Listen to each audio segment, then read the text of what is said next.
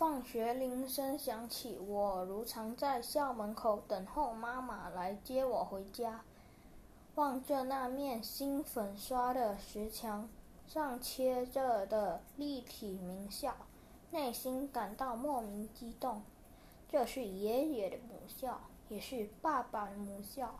我家三代人都接受了这所百年学院的培育。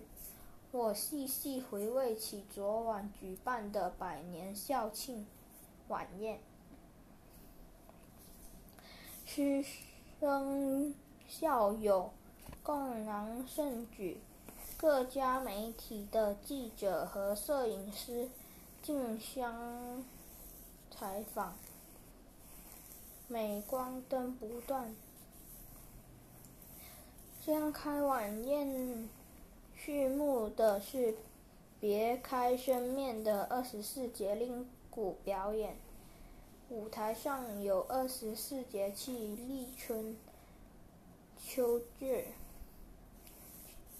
夏至、秋分等字样的单字皮鼓一字排开，鼓后是一张张青春洋溢的脸红。